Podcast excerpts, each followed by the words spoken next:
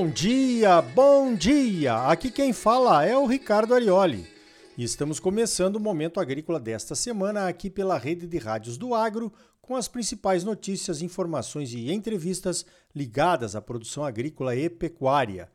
O oferecimento é do Sistema Famato Senar, Sistema Sindical Forte e Agropecuária Próspera. Vamos às principais notícias da semana? Então veja esta. O Produto Interno Bruto do Rio Grande do Sul caiu 5,1% em 2022. O PIB da agropecuária caiu 45,6% no ano passado. Esse foi o efeito da estiagem que complicou a vida dos produtores gaúchos. Os outros dois grandes segmentos da economia que compõem o cálculo do PIB, a indústria e os serviços, ajudaram a manter a economia por lá e cresceram, respectivamente, 2,2% e 3,7%. O PIB brasileiro do ano passado cresceu 2,9%. Já a arrecadação do governo federal no mês de fevereiro foi de 158,99 bilhões de reais, que foi a maior arrecadação de toda a série histórica que começou em 1995. No entanto, uma expressão que significa mas, os gastos do governo em fevereiro, comparados com a arrecadação, geraram um déficit de 41,6 bilhões de reais. Este valor é um pouquinho a mais do que o dobro do déficit de fevereiro do ano passado, que foi de 20,6 bilhões de reais. Enquanto isso, a Petrobras vai propor aos acionistas da empresa, na assembleia do próximo dia 27 de abril, um reajuste salarial para diretores, conselheiros e presidente da empresa de 43,88%. Esse aumento já foi aprovado no Conselho de Administração, que se reuniu nesta semana. O presidente da Petrobras ganha 116 mil reais por mês, fora as mordomias. Se for aprovado o reajuste proposto, vai passar a ganhar 167 mil reais por mês. Pois então, se você esperava por uma queda no preço dos combustíveis, pode ser que ainda venha, mas ao que parece, certamente não virá pela via do enxugamento de custos da empresa.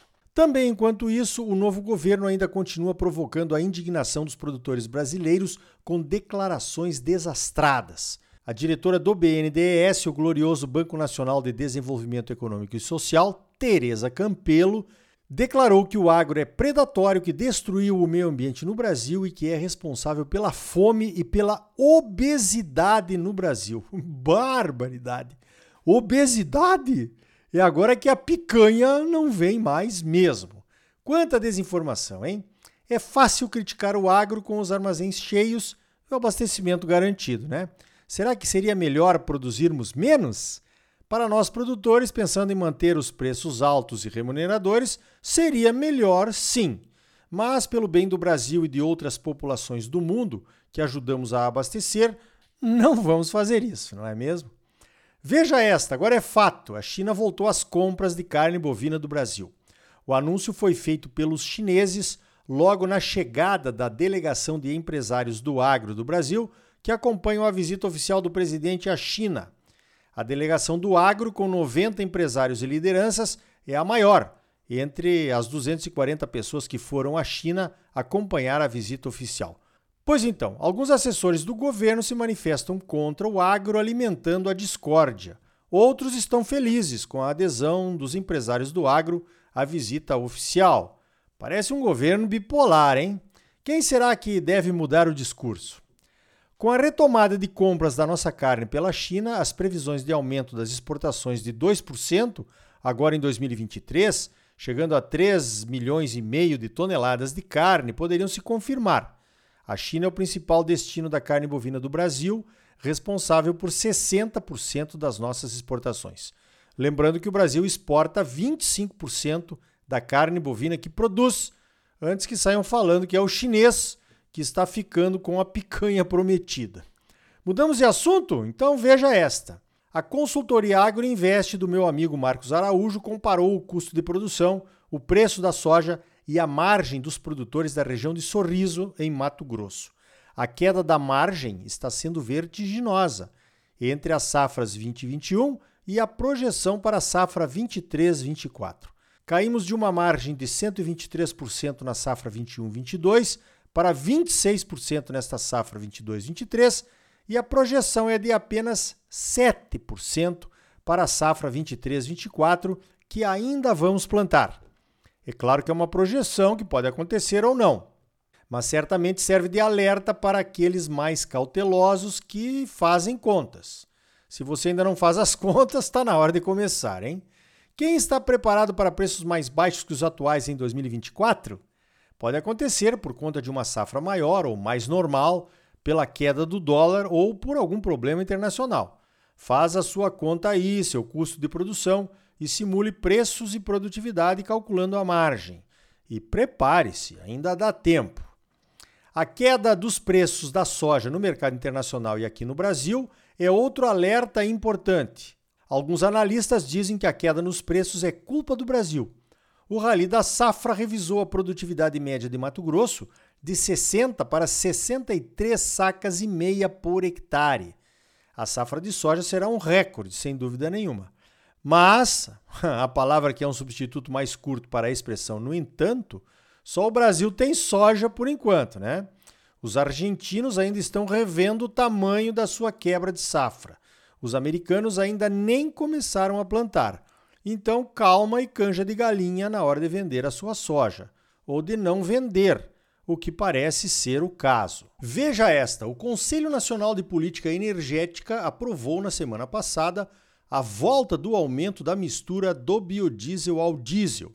A mistura hoje é de 10%, vai para 12% agora em abril, vai para 13% em abril de 2024, para 14% em abril de 2025 e chegará em 15% em abril de 2026. O Ministério das Minas e Energia calcula que a produção de biodiesel passe dos atuais 6,3 bilhões para mais de 10 bilhões de litros por ano até 2026. Além disso, haverá uma redução da importação de 1,3 bilhões de litros de óleo diesel em 2023 e que vai chegar até 4 bilhões de litros de óleo diesel em 2025.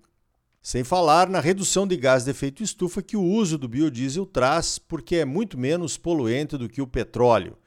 E também teremos menos grãos de soja disponíveis no mercado para vender e mais farelo, que é a soja com valor agregado.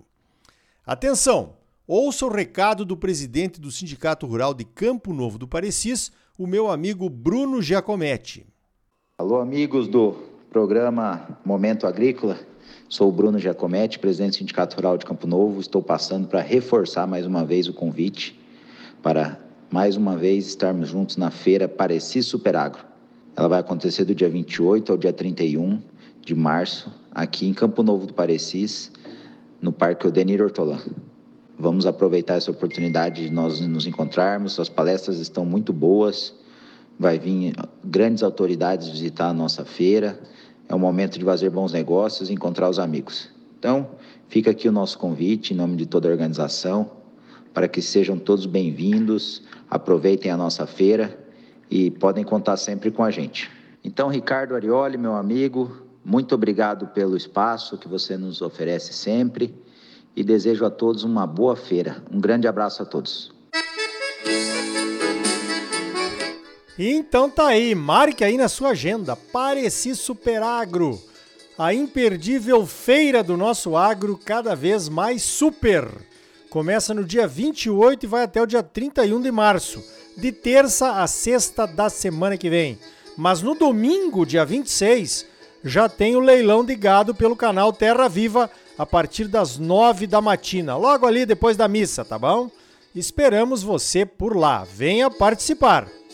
No próximo bloco, a doutora Laurimar Vendrúsculo, chefe-geral da Embrapa Agro Silvio Pastoril, conta como as tecnologias da Embrapa podem ajudar outros países, até para conter o avanço do deserto do Saara.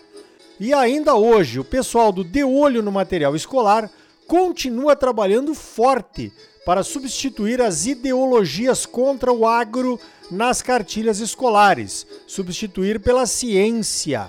A ciência, sim, traz conhecimento. A ideologia só traz má informação. E também saiba o que é que os produtores argentinos vieram conhecer aqui em Mato Grosso.